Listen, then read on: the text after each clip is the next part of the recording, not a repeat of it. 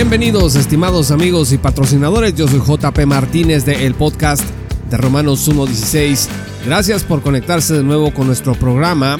Recuerdo haber atravesado por una época bastante oscura en mi vida, una profunda depresión que llegó por mucho cansancio, por una mala alimentación, entre otros factores. Y recuerdo que los consejeros que tenía me dijeron, bien intencionados y a los cuales recuerdo con mucho cariño, que lo que yo tenía que hacer era dos cosas.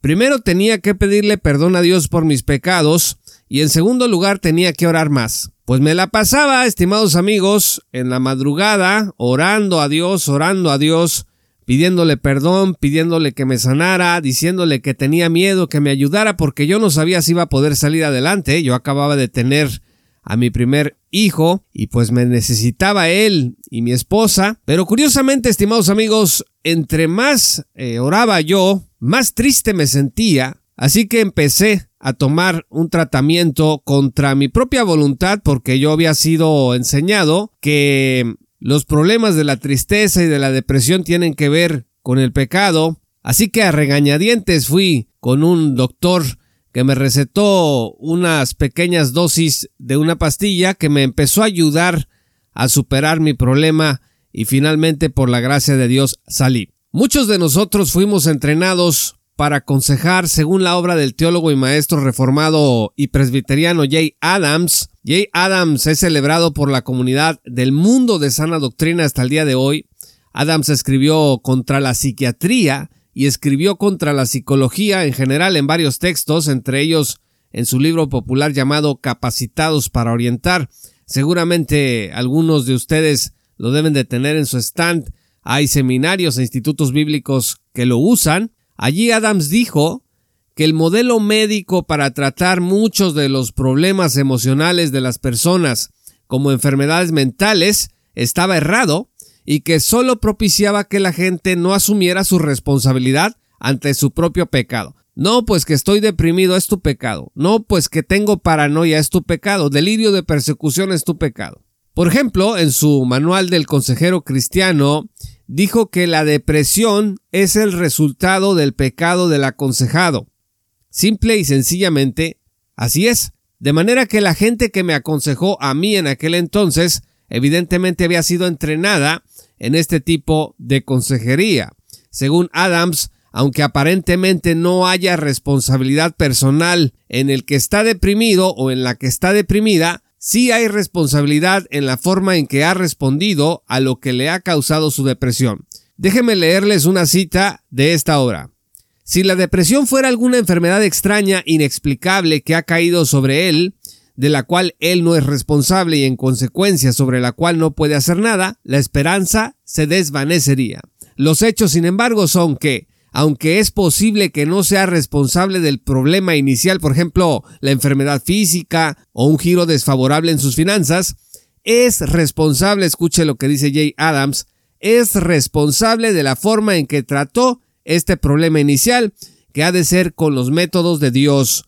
Por no haberlo hecho, sino por haber reaccionado pecaminosamente al problema, descuidando sus deberes y tareas, acumulando resentimiento, quejándose con autocompasión, luego como resultado de esta reacción se ha sentido deprimido. Fin de la cita. Esto está en el manual de consejero cristiano. La depresión es resultado del pecado del aconsejado. Eso dice literalmente. Y dice que somos responsables sí o sí de cualquier depresión en la que estemos metidos. Así que, si alguien fue abusado sexualmente, si alguien fue abusado físicamente, si hay un rompimiento, si hay maltrato, violencia intramarital, la depresión o tristeza o frustración que pueda resultar de eso en tu vida en realidad tiene que ver con tu pecado. De acuerdo con Adams en su paso por las instituciones mentales, él descubrió, cito, que la mayor parte de ellos estaban allí, como he dicho, no debido a que estuviesen enfermos, sino a que estaban en pecado. Fin de la cita. La cruzada de Adams contra la psicología y la psiquiatría impactó de tal forma al mundo evangélico que muchos líderes comenzaron a desacreditar los estudios de estas disciplinas en sus congregaciones, institutos y seminarios. La psicología es basura, es del diablo.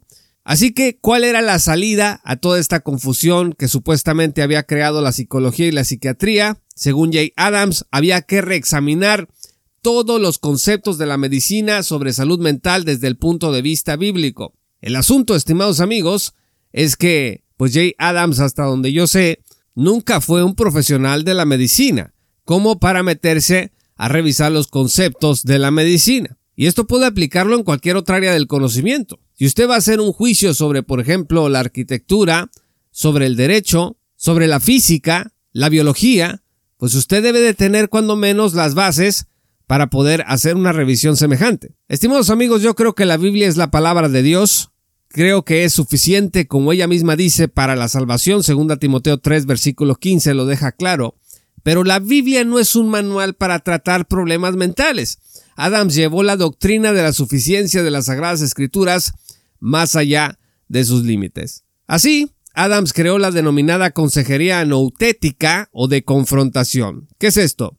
Pues es un método que implica que ante los problemas emocionales de la gente como la depresión, la esquizofrenia, la paranoia, la ansiedad y cosas semejantes, lo que debe de hacer el consejero es confrontar al que las padece con su pecado, abrir la Biblia y mostrarle lo que Dios dice al respecto para que cambie su comportamiento y su forma de ser. En su manual dice, por ejemplo, que si una persona alucina que una silla vuela hacia su cabeza, es muy importante reconocer que no está mentalmente enfermo, sino que padece de una falta de correspondencia entre el cerebro y los sentidos. Bueno, pues Adams nada más entiende esta diferencia que él hace entre estar enfermo y no estarlo. Estos problemas perceptivos que él le llama se pueden originar, por ejemplo, por la falta de sueño, es que te falta dormir. Muy interesante es que en su manual, en la edición clásica, creo que le han modificado ya este apartado, Adams dice que la violencia intramarital que puede sufrir una mujer violentada dentro del matrimonio, pues puede ser que se deba a su pecado de ira y autocompasión. Fíjese lo que dice aquí Adams. Es esencial que dos partes estén presentes cuando se habla de acciones del otro si es que ha de ser exacta la información que se maneja. Él me dio una bofetada, me la dio en la cara, lloraba Sally. Seguro te di una bofetada, contestó Philip, pero solo para pararte cuando me estabas dando de puñetazos en un ataque histérico. ¿Qué diferencia hace la primera afirmación al oír la segunda? dice Adams. Gran parte de la información falsa viene de trabajar con solo una persona. El aconsejador que deja de obtener toda la historia de las personas afectadas casi siempre se extravía.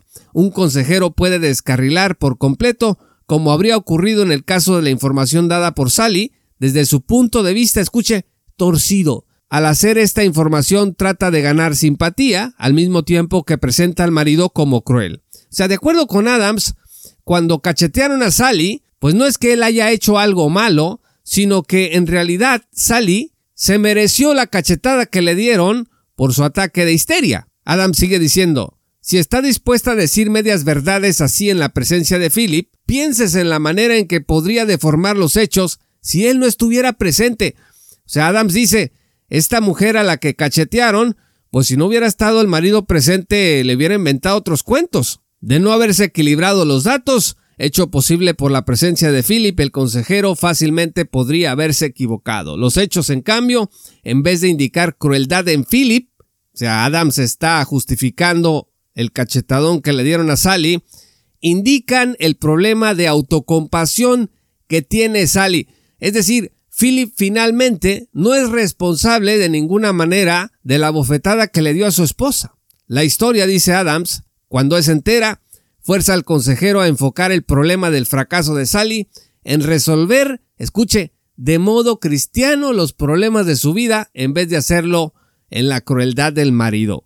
Fin de la cita. En resumen, según Adams, el consejero bíblico debe ser capaz de reconocer en estos casos el por qué cachetearon a una mujer y atrapar a esta supuesta víctima en su pecado, pues para confrontarla. Arrepiéntete de tu pecado de ira e histeria antes que culpar a tu marido porque los golpes que recibiste tienen su origen en tu maldad que no quieres reconocer.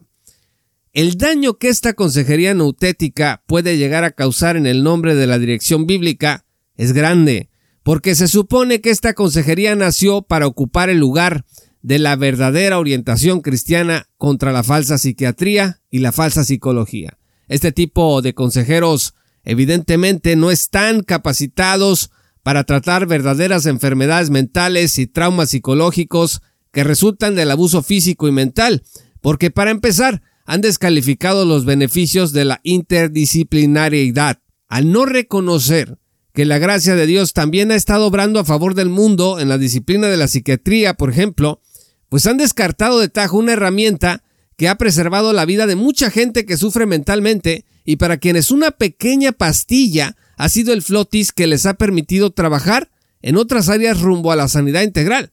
La psicoterapia, por otro lado, le ha servido a mucha gente para descubrir el daño que le causó el abandono o el abuso pasado o presente, a veces, estimados amigos, el abuso dentro de la iglesia, y han aprendido a conocerse mejor a sí mismos más allá del eslogan reduccionista, eres un terrible pecador, que le encanta al neopuritanismo. Sin duda alguna, mucha depresión y ansiedad y preocupaciones tienen su origen en nuestros pecados, no lo vamos a negar. Si yo le pego a mi esposa y la conciencia me comienza a acusar, pues me voy a poner triste y quizá me deprima. Y yo lo que debo de hacer no es salir corriendo a que un psicólogo me dé por la suave y que me haga sentir inocente, sino que debo pedirle perdón a Dios y a mi esposa y arreglar mis cuentas con mi familia. Pero muchas otras veces la depresión y la ansiedad sí tendrán su origen en traumas de la niñez o de la vida adulta, como violaciones, abandonos, rompimientos y otros sufrimientos, en donde las personas no han jugado un papel activo. Por último, hay que decirlo también, el amor propio es una de las bases de la buena salud en general. Hay que tener dignidad, hay que quererse a sí mismos, porque la gente va a tirarte para abajo cuando pueda. Adams también atacó el amor propio como algo que no es necesario cultivar, porque se supone que el ser humano ya se ama a sí mismo en demasía.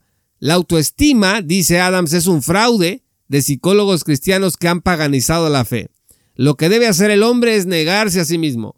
De manera que entre medias verdades, y seguramente contra su plan original, el trabajo de Adams ha echado las bases para una consejería que ha distorsionado el significado de salud mental y que en muchas ocasiones ha sido explotado por ministros abusivos. Este es uno de los peligros, pues de andar escribiendo sobre un tema en el que uno no se ha preparado profesionalmente. Por otro lado, confrontar el pecado es necesario, pero además es verdad que la psicología y la psiquiatría no resuelven los problemas más profundos del ser humano, pero pueden ayudarlo en el proceso. Aunque estas dos afirmaciones son incompatibles para la consejería llamada neutética, no lo son para todos los que hemos comprobado lo contrario.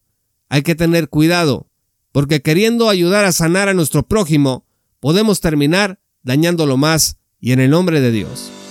Muchas gracias estimados amigos y patrocinadores por escuchar este programa. Si aún no eres patrocinador, te invito a que te unas en www.patreon.com diagonal J. Paulo Martínez, accede a contenido exclusivo, pero también a la oportunidad de estar hombro con hombro con nosotros en esta tarea de divulgación bíblica y teológica para la gloria de Dios. Síguenos en nuestras redes sociales como arroba JP Martínez Blog y te pedimos también que ores por este ministerio para que podamos seguir adelante y que el Señor siga usándonos para llevar este conocimiento al mundo de habla hispana. Yo soy JP Martínez de el podcast de Romanos 1.16. Muchas gracias y que el Señor los bendiga hasta que volvamos a encontrarnos. Esto fue Romanos 1.16 con Juan Paulo Martínez Menchaca. Únete como patrocinador y apoya la sana divulgación bíblica y teológica en América Latina. Romanos 1.16 todos los derechos quedan reservados.